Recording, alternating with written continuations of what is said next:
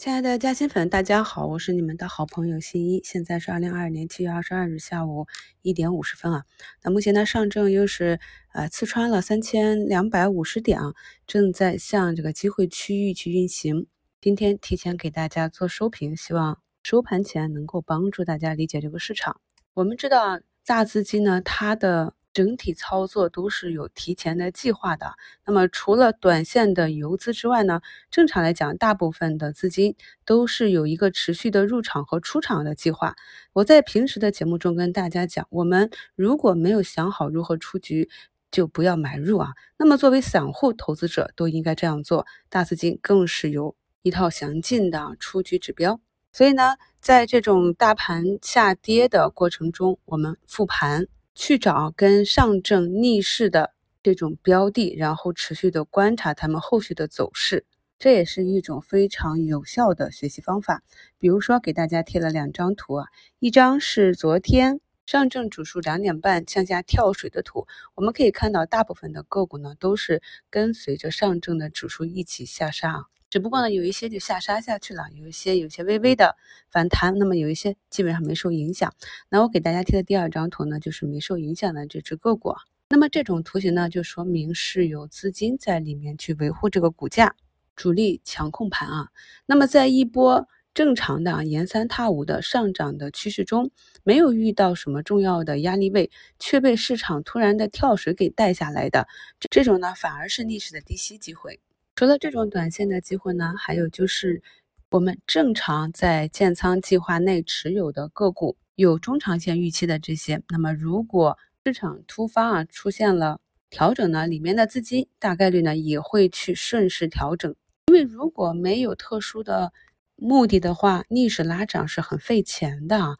所以呢，这就是我在五评里跟大家讲的突发的利好或者突发的利空，它放大了这个股价的。波动率啊，所以我们其实是可以利用这个波动率去做好低吸和高抛的。那么只要在没有系统性风险、大盘不在高位啊，短期没有一个几百点下跌的这样预期的情况下呢，就是按照自己的计划去持仓即可啊。也许短期啊，我们的持仓浮盈浮亏会稍微有点难看啊。那么当这些事件过去、情绪修复之后呢，底仓的成本做低，当股价回到原来的位置。持仓的净值大概率呢就是一个新高啊！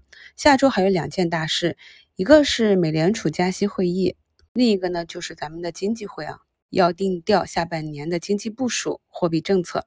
所以呢，到月底啊是会产生比较大的震荡。这也是进入七月，新一就跟大家讲，七月风格转变了啊。那么到月中之前，一定要注意控制自己的仓位，调整自己的持仓配置。想好自己的应对计划，只有这样呢，七月最后一周出现大的震荡，不管是上涨还是下跌，我们才知道如何利用市场的这个波动，帮助我们去吸纳那些短期被错杀的筹码。在前期啊，我们关注的这些板块和标的啊，伴随市场上涨也好，或者逆势上涨也好，新都提示过大家不要追涨，而且呢，要时刻谨记自己整体的持仓计划。有低吸的仓位啊，该高抛的就高抛。度过了这一个震荡期呢，行情呢就会更加的清晰明了。刚入市的股民和新关注新的朋友啊，咱们专辑内的基础知识还是要多听。给大家贴一张图，这个是陆小科技的一个 K 线图。今天早上呢，我表弟突然问我说他持有这只个股并且解套了，问我是出去还是再等等。做过我们去年六七月份科技主升浪的朋友啊，都知道当时的那波科技主升浪的行情里啊，陆骁科技这一只呢也是表现的非常的突出啊。那么它的基本面我没有深入的去研究过，但是我拿来这个图形就想给大家看一下，为什么我们要有一些基础的股市投资技术理论啊？那么大家看到在图中我给大家画的这个绿圈的时候，显然这里是一个大空头。是不能够介入的啊。那么 根据他今天解套的这个成本，应该是在绿圈前的这个平台去买入，跌破平台不知道止损啊。而在今天早盘啊，他问我的九点四十那个时刻的分时呢，股价呢是在啊四个点到六个点围绕着均线震荡运行。咱们新米团里教过啊，如何在 K 线缺口叠加筹码峰啊，去看短期的走势，自然就能一目了然，知道这个走势还是比较强势的，是有涨停的可能性。所以我就跟他简短的写了两个字：拿着。那么盘面上呢，也是在十一点零六分啊，它就封板啊。所以呢，我们以这张 K 线图为例，就可以非常清晰的看到，在一些个股哪一些运行周期内啊，是我们有机会去参与的。